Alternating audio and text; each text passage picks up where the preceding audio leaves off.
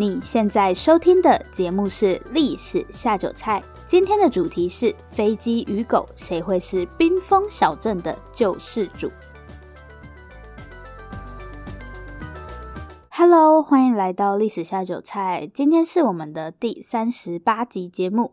在正式开始今天的节目之前，要跟大家宣传一下。历史下酒菜有自己的赞助连接了，这边要感谢 First Story 的技术支援。如果喜欢我们的节目，欢迎大家小额赞助我们，详细的资讯都可以参考我们的说明栏。另外呢，也欢迎大家到 Apple Podcast 帮我们打新评分加留言。好，上一集有说今天就是要来讲狗狗的故事嘛，其实是有一个听众跟我说可以讲苏联太空犬的故事。因为我们之前不是有做过猫的战争史嘛，就是第二十三集吧。然后我就想说，诶，确实可以来做一下狗狗的历史故事。那我就去查了苏联太空犬的资料，后来发现它的资料好像没有办法做一集节目出来，就是内容比较少。不过其实也没关系，因为我们还是可以把它打包成一个比较大的主题嘛。所以后来我就想说，上次是做猫的战争史嘛，要不然这次就来做狗的科技史。对，但我后来发现这个主题实在是太悲惨了，就是人类一直用狗来做各种奇怪的实验，而且我们最近一直在做一些 很令人悲伤的主题。上一集不是讲酷刑吗？但我下一集打算跟大家聊一个灾难的故事，这里提早预告一下。所以这一集我就不想再讲那么难过的主题了。那我在找资料的过程中，蛮幸运的发现了今天要跟大家分享的这个故事。今天的主题就是飞机与狗，谁会是冰封小镇的救世主？好，大家现在一定是一头雾水，没关系，我们就直接开始今天的节目。现在天气慢慢变冷了，刚好我们今天要讲的这个故事也是发生在一个超级无敌冷的地方，是在美国的阿拉斯加一个叫做诺姆的港口小镇。听到阿拉斯加，大家应该就知道这里真的是一个超级无敌冷的地方。其实诺姆这个地方在过去一直都是因纽特人的聚落，因纽特人就是北极圈这一带的原住民。但是在西元一八九九年的时候，有三个美国人在这里发现了黄金，后来这个消息就传开了嘛，然后就有大量的人口涌进了这个位在阿拉斯加的小镇。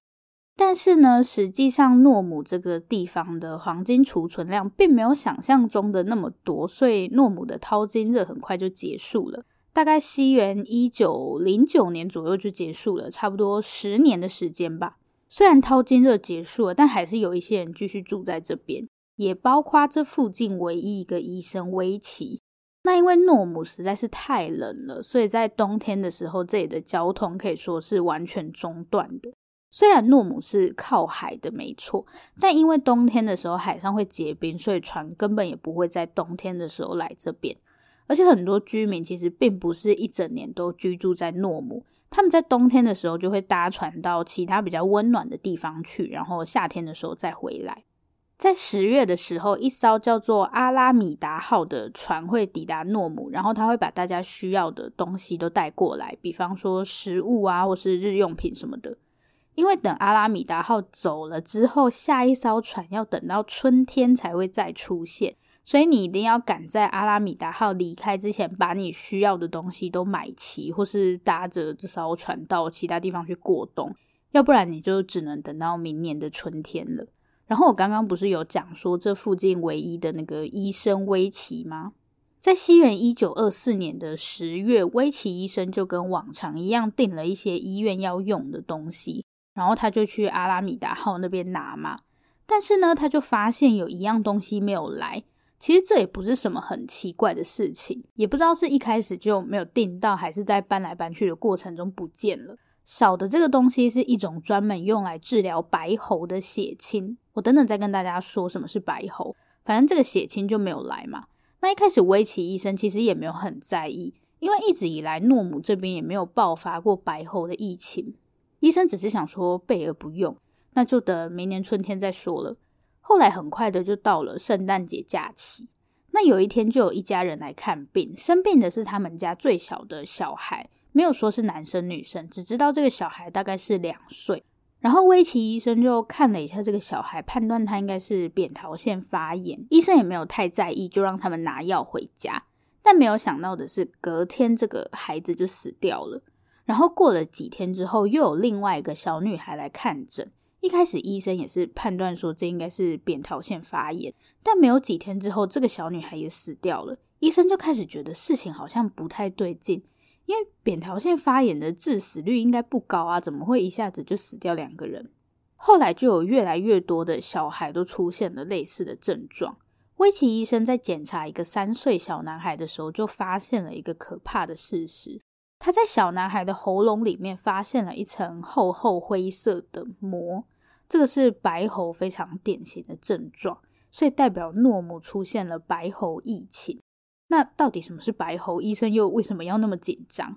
简单来说，白喉是一种传染病，主要透过飞沫传染。它是因为一种叫做白喉杆菌的细菌所导致的。反正大家只要知道这是一种还蛮可怕的传染病就好了。不过，其实在这个时候，就是一九二零年代这个时候，白喉已经有治疗的方式了，只要使用一种抗白喉的血清，就可以有效抑制细菌。但是大家还记得前面发生了什么事吗？对，在今年的最后一艘船离开之前，威奇医生并没有拿到他订的抗白喉血清。其实医生手上并不是完全没有血清，只是剩下的数量不多，而且放在医院已经放了超过六年，所以医生也不确定他手上的血清是不是还能用。总而言之，诺姆现在就是非常的危险，处于一个随时会爆发大规模疫情的状态。诺姆出现白喉疫情的消息很快就透过电报出现在各大报纸上，然后政府也开始透过医院收集血清，但光是这个收集的过程就需要耗费一段时间，而且更大的问题是要怎么把血清送进诺姆，因为诺姆沿海都已经是结冰的状态嘛，所以走海路肯定是不行的。然后在某一天早上，诺姆收到了一个来自安克拉治的医生的电报。那诺姆的位置是在阿拉斯加的西北边，然后安克拉治则是在阿拉斯加的南边。虽然这两个城市都是在阿拉斯加，但距离还是非常遥远。这个在安克拉治的医生就传电报来说，他手上有一批血清，那他已经用火车把这批血清寄到离诺姆最近的火车站。这个火车站在一个叫做尼纳纳的阿拉斯加中部小镇。不过大家不要 高兴得太早。因为这个离诺姆最近的火车站，距离诺姆还有一千多公里的距离，这个距离大概可以绕台湾一圈。嗯，听起来有没有一种很绝望的感觉？可以绕台湾一圈的距离，你跟我说叫做附近，但是现实就是这么残酷。不过比起美国政府不知道要收集到什么时候的血清，现在在尼娜娜的这批血清看起来还是比较有希望的吧？那接下来就是要想说怎么把血清送到诺姆了嘛？海运是一定不可能的，因为海上都结冰了嘛，所以船根本开不进来。然后有人就提了一个办法，说既然海运不行的话，要不要用飞机试试看？如果用飞机的话，可能两三天的时间就可以飞到诺姆了。大家是不是就觉得用飞机听起来是一个很棒的方法？但是事情并没有这么简单，因为这个时候的飞机引擎没有厉害到可以抵挡阿拉斯加的冬天。这个时候的平均气温大概是零下四十到五十度吧，所以飞机很可能根本就飞不起来。再来，另外一个问题是因为是一月的关系，所以这个时候阿拉斯加的白天其实很短，变成说如果你要用飞机来运送血清的话，你就要在零下四五十度的夜晚飞行，听起来也是一项不可能的任务。那到底应该要怎么办呢？这个时候，我想最烦恼的人应该是阿拉斯加的州长波恩。因为州长必须要决定这批在尼娜娜的血清到底应该要怎么送进诺姆。如果海运不行的话，那要冒险使用飞机吗？还是我们还有其他的选择呢？这个时候，在州长的脑海里出现了一种古老的交通工具。这个古老的交通工具到底是什么呢？它会成为诺姆唯一的希望吗？下个礼拜啊，不是，下个部分告诉你。现在的状况就是船一定是进不来的，那飞机看起来也不是太有把握，所以阿拉斯加的州长波恩就想到了一个历史悠久的交通工具，就是雪橇犬。最近的火车站 距离诺姆都可以绕台湾一圈了，然后又有大半年的时间船都进不来，所以在过去很长一段时间里，尤其是在运送邮件这件事情上，诺姆都必须要依赖雪橇犬。像我们现在常常会看到的哈士奇，就是雪橇犬的一种。其实雪橇犬对于生活在阿拉斯加这片土地上的人来说是非常重要的。因为狗狗的嗅觉比人类还要好很多嘛，像因纽特人他们会抓海豹，但是海豹通常都躲在冰层底下嘛，他们需要呼吸的时候就会在冰上弄出一个小洞，然后只露出一个鼻子呼吸，所以人类其实很难发现他们的踪迹，这个时候就只能依靠狗的嗅觉了。然后抓到猎物之后，因纽特人就会把猎物绑在狗的身上，让他们拖回家。所以要在阿拉斯加生活，狗是一种非常必要的存在。我前面有说诺姆当初会兴起的原因，就是因为淘金热嘛。但其实在这之前，在今天加拿大的育空地区，育空地区就在阿拉斯加州的隔壁，就已经有一波大规模的淘金热了。那不管是在育空地区的淘金热，还是诺姆的淘金热，我们都可以看到雪橇犬的身影。这些来挖金矿的人对阿拉斯加已经是不熟悉的嘛，所以他们就会带着雪橇犬来帮他们避开一些危险，或是让雪橇犬帮他们搬东西。不知道大家有没有看过一本小说，叫做《野性的呼唤》，它就是在讲育空地区的淘金热，然后那个主角身边也是有一只狗嘛。有一个很有趣的故事是，是因为当时来挖金矿的人实在是太多了。一般我们说的雪橇犬可能是哈士奇，或是像阿拉斯加雪橇犬这种狗嘛。但是当时因为来挖金矿的人太多了，所以这边的狗根本就不够用。后来只要是体型稍微大一点的狗，都可能会被拿来当做雪橇犬，甚至还出现了狗狗的绑架犯，就是你不能让你的狗在外面随便乱晃，不然它就会被绑架绑去当雪橇犬。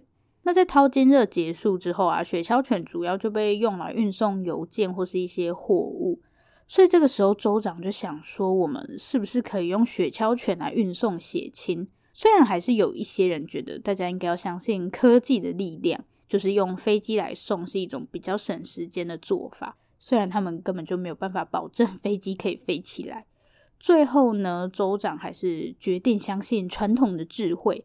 所以他们就打算用雪橇犬来运送血清。好，那现在问题又来了，谁要负责这个任务呢？他们一开始的计划是，呃，因为血清在尼娜娜嘛，所以就由诺姆这里派出一支队伍向东走，然后同时呢，尼娜娜那边会有另外一支队伍向西走，最后两支队伍在一个叫做努拉托的小镇汇合，然后再把血清带回诺姆。所以这样一来一往，等于从诺姆出发的这支队伍，几乎就是要跑完大概一千多公里的路程。我觉得超难想象的，就是要靠人跟狗在冰天雪地里面跑一千多公里。现在叫我开一千多公里的车，我可能都会疯掉吧。所以可以知道，这真的不是一个容易的任务。那到底谁才可以胜任这个困难的任务呢？大家想到了一个人，这个人叫做塞帕拉，是一个挪威人。大家还记不记得我前面有说，当初诺姆的淘金热是因为有三个人在诺姆这边发现了金矿嘛？那其中一个人就是塞帕拉的朋友，所以塞帕拉就被邀请来诺姆这边帮他的朋友挖金矿。结果没有想到，这个淘金热没有多久就结束了，所以塞帕拉就失业了嘛。后来塞帕拉就当起了邮差，就是用雪橇犬来运送邮件。那他平常用的这些狗也是要他自己来培养训练，然后简单的跟大家讲一下这个雪橇犬的队伍是怎么组成的。这个队伍的最前面当然是会有一个雪橇嘛，但是它的雪橇其实蛮单薄的，就是不像我们看到圣诞老公公在 坐的那种。圣诞老公公的雪橇不是还蛮豪华的吗？但是这边的这种雪橇人只能站在上面，然后前面有一些空间可以给你放东西。雪橇的最前面会绑着一根绳子，然后狗狗就会分别被绑在这根绳子的左右两侧，有点像鱼骨头的感觉，并没有说要多少只狗才可以组成一个队伍啦。当然，越多只狗你就可以拉越多东西嘛，但是你也要花更多的钱养这些狗。我看照片，塞帕拉的队伍大概是十六到十五只狗吧，反正这个数量没有一定啦。然后在后半部分，就是最靠近雪橇的这些狗被叫做后卫犬。后卫犬通常是让力气最大的狗来担任，但是整个队伍最重要的还是最前面的那只狗，被放在最前面的狗叫做领头犬。领头犬就等于是这整个队伍的老大，所以领头犬一定要非常的稳定，还要非常的聪明，因为他要判断什么样的路径是安全的。如果他选错路的话，可能大家就会跟着一起死翘翘。然后不能慌张，不然队伍就会整个乱掉。那为什么塞帕拉会被认为是最适合运送血亲的人呢？其实答案很简单啦，因为这里很多人都养狗嘛，所以镇上就会举办雪橇大赛。那塞帕拉就是这个雪橇大赛的常胜军，镇上跑最快的人就是他。对，就是这么简单。塞帕拉的领头犬是一只叫做多哥的混种哈士奇。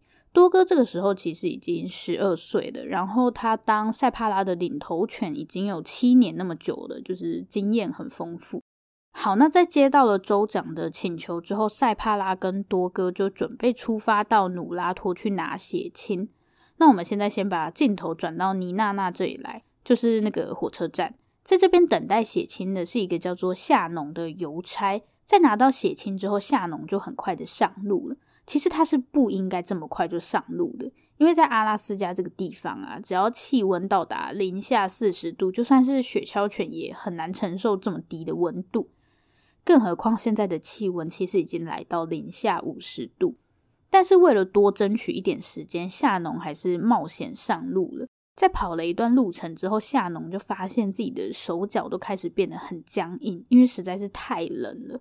所以夏农就离开雪橇，然后跟在狗狗的旁边跑，试着让自己可以暖和一点。为了不要让自己失温，夏农必须每跑一段路就要离开雪橇，就是下来跑一跑这样。但是不久之后，夏农就发现这个方法好像越来越没有用了。对，这就代表他正在慢慢的失温，但是他也没有其他办法了，就只能一直往前跑，然后祈祷可以快点抵达路边的客栈。好不容易，夏农终于撑到了抵达客栈，然后客栈老板就赶快把夏农跟他的狗都带进客栈。但是因为实在是太冷了，所以夏农的脸都已经冻伤到变成黑色的，然后其中几只狗狗都跑到吐血了，因为太冷，所以就内出血啊！为什么会这么可怕呢？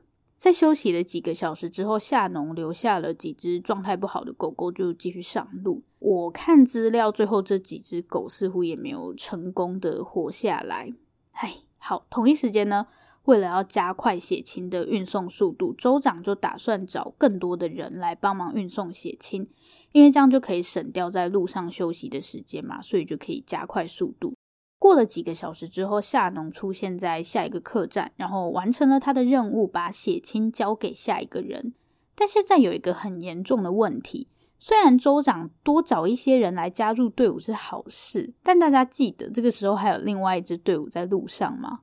对，就是塞帕拉跟多哥他们。本来他们不是预计要从诺姆一路跑到努拉托拿血清吗？但是现在就不用跑那么远了嘛。可是有一个问题是。在塞帕拉现在会经过的路径上没有电报线，所以塞帕拉根本不会知道计划有变，他还是会以为自己要一路跑到努拉托，等于说大家必须要在路上拦截塞帕拉，然后把血清交给他。如果两边错过了，那塞帕拉这趟就等于白跑了，因为他就会一路跑到努拉托去。话说这也太难了吧，冰天雪地的，你要到哪里去找人？好，到底有没有办法成功的拦截到塞帕拉呢？这是太令人紧张了。我们赶快进入下一个部分。OK，这场运送血清的接力赛跑已经来到了第四天。这个时候，塞帕拉正站在诺顿湾的岸边，因为气温很低嘛，所以海面都是结冰的状态。现在塞帕拉有两个选择，他可以直接穿越诺顿湾，就是直接从结冰的海面上走过去，或是沿着岸边走。如果是沿着岸边走的话，当然需要的时间就会比较长。听到这里，大家应该会想说，那就从海上过去啊，反正现在那么冷，海面上都结冰了，不是吗？好，一开始我也是这样想的，但事情并没有那么简单。在诺顿湾的中间呢，有一个非常奇怪的水域。因为那边会产生漩涡的关系，所以那块地方就算是在冬天也不会结冰，这就导致周围的冰层其实是非常不稳定的。如果一旦遇到强风，这些冰层就会开始互相碰撞，然后碎裂。对，就是这样。所以这一段路几乎可以说是最可怕的一个路段。那如果大家是塞帕拉的话，你们会怎么选择呢？穿越海面可以节省时间，但如果倒霉一点的话，就会小命不保。如果沿着岸边走，虽然要花比较长的时间，但风险比较低。如果是我的话，我应该会沿着岸边走吧。没办法，心脏太小颗了，承受不了任何风险。还没有走到对岸，我可能就先吓死了。但是塞帕拉就不是我这种胆小鬼，所以虽然很危险，但他们还是决定要直接穿过诺顿湾。准备好了之后，多哥就率领队伍一路往前跑。一开始都非常顺利，直到快要接近岸边的时候，多哥就突然停下来了。多哥为什么要突然停下来呢？刚刚我们不是说这里的冰层其实很不稳定吗？如果遇上强风的话，这些冰层就很有可能会在海上漂浮，或甚至互相碰撞。就在多哥他们快要抵达岸边的时候，他们发现冰层离岸边其实还有一段不小的距离。我一开始想说啊，剩一小段，大家游过去不就好了？但这真的是一个很天真的想法。在这么冷的天气，把手套拿下来都可能会瞬间冻伤。如果到水里再爬起来，应该会直接冷死吧？说不定根本爬不起来，直接死在海里。那现在要怎么办呢？其实塞帕拉也不知道要怎么办，他就在原地等，看风会不会把冰层吹回岸边。结果等了好一阵子，浮冰跟岸边的距离都没有缩短。塞帕拉就想说不能再这样下去了，他就拿了一个钩子，把雪橇跟冰层固定在一起，然后让多哥跳到岸上去。大家知道塞帕拉打算干嘛吗？答案就是靠多哥缩短冰层跟岸边的距离。所以这时候多哥就使出了吃奶的力气，全力向前奔跑。终于把冰层拉往岸边，塞帕拉的危机才终于解除。不过解除了这个危机，还有另外一个危机，真是太多灾多难了。大家还记得我们要拦截血清吗？对，如果没有拦截到血清的话，这一趟就等于是白跑喽。这个时候，血清正在一个叫做哥纳格南的男人手上，他的任务就是要找到塞帕拉，然后把血清交给他。事实上，这个时候他们两个的距离已经非常近了。结果，哥纳格南的队伍跑着跑着就遇到了一只驯鹿。因为狗狗有狩猎的本能嘛，所以哥纳格南的队伍就跑去追那只驯鹿，然后哥纳格南就一直要 拦住他的狗。就在一团混乱的时候，反方向突然出现了另一支队伍。这个时候会在这个方向看到雪橇犬队伍，那只有一种可能，就是塞帕拉出现的。所以哥纳格南就冲上去，然后一边大叫：“血亲在我这里！”我真的以为他们要错过了，结果好在上帝有保佑。因为哥纳格南的狗不是在那边 追寻鹿嘛，所以塞帕拉就多看了一眼，就这一眼，他们才没有直接错过，一眼一瞬间嘛，差点错过对的人。感谢寻鹿的助攻，成功拦截到血清之后，塞帕拉就一路往回跑。等塞帕拉把血清交给下一个人的时候，他已经跑了超过四百公里。下面呢，要介绍另外一个人，冈纳卡森是这整个血清接力赛跑的倒数第二棒。我们就简称他为卡森好了。接到血清之后，卡森就跟其他队伍一样，开始疯狂的往诺姆跑。但是这个时候发生了一件可怕的事情，就是在诺姆周围出现了暴风雪，所以州长他们就决定先暂停血清运送，不然这样太危险了。可是大家还记得从诺姆出来的某一个路段是没有电报线的吗？不然刚刚塞帕拉就不用在那边什么一眼一瞬间的，直接用电报通知就好了。所以暂停血清运送跟暴风雪这两件事情，卡森都不知道。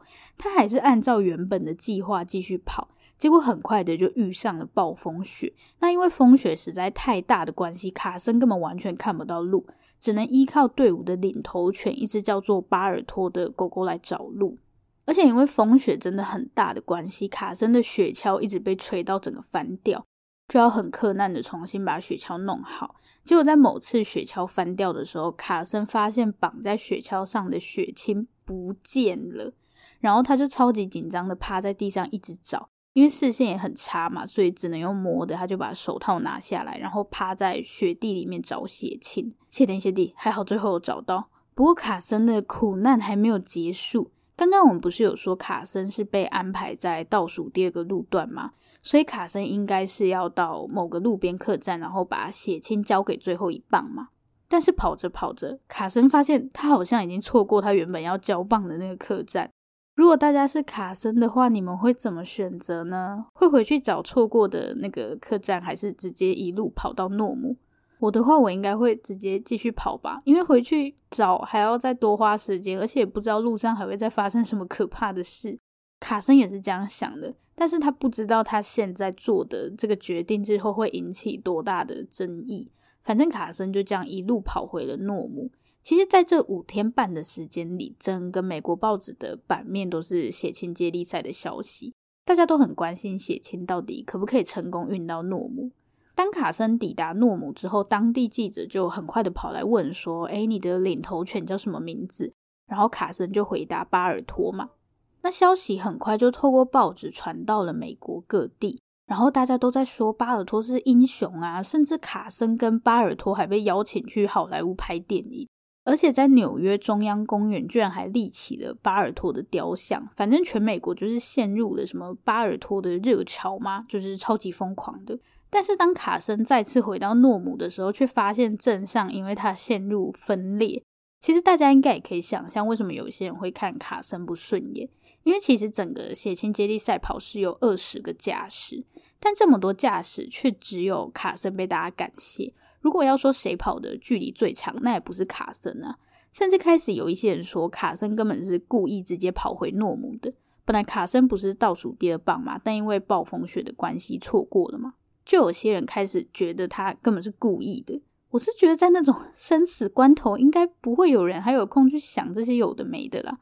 但是站在其他驾驶的立场，也会觉得很不公平。这很正常啊，凭什么只有你被感谢？明明大家都冒着生命危险在跑。但是不管怎么样，这场血亲接力赛还是成功的拯救了诺姆。嗯，一天又平安的度过了，感谢可爱雪橇犬的努力，还有他们的主人。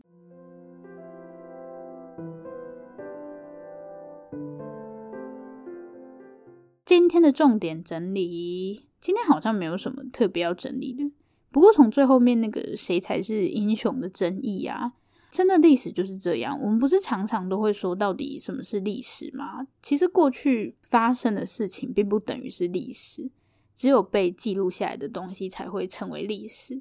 当然，对卡森跟巴尔托来说，或许他们也觉得蛮莫名其妙的吧。但是看在其他人眼里，单方面去歌颂卡森或是巴尔托，自然也是不公平的嘛。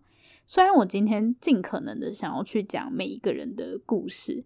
但其实二十位驾驶，我也只能照顾到其中几个而已，所以它其实是一件蛮困难的事情。好，如果大家想要有画面感一点的话，可以去看一部迪士尼的电影。我知道最近 迪士尼的争议很大，尤其又是关于历史的部分。其实每次有关于历史的时事啊，我都会想说，嗯，我是不是应该说点什么？但是看到大家都很热烈的在讨论，我就会想说，那不然就算了。